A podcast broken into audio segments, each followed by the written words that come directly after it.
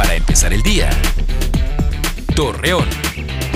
Muy buenos días, miércoles 8 de febrero le presentamos la información para empezar el día un local que se dedica a la venta de comida ubicado sobre el Boulevard Revolución, frente a la Clínica 16 en Torreón, lleva más de dos meses con el drenaje tapado, lo que ha provocado malos olores y bajas ventas. Ante ello hacen un llamado al sistema municipal de aguas y saneamiento a que acudan a reparar este problema.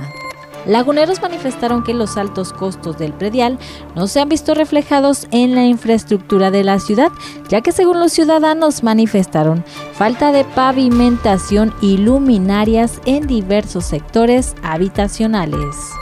Tras las muertes que se han presentado por meningitis en Durango, la Fiscalía General del Estado dio a conocer que fueron detenidas tres personas que presuntamente están vinculadas con el deceso de 35 personas luego de que un camión de transporte público de la ruta Alianza La Joya perdiera el control cuando circulaba por el Boulevard Revolución en Torreón, provocó que se impactara en la parte trasera de una camioneta para después derribar dos postes de telefonía y luminaria. Accidente que dejó daños materiales y tres personas lesionadas.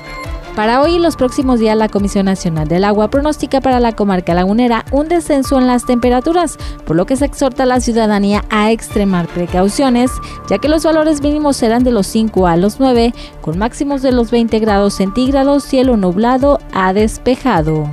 Acompáñenos con toda la información en punto de las 8 de la noche por Mega Noticias. Para empezar el día, Torreón.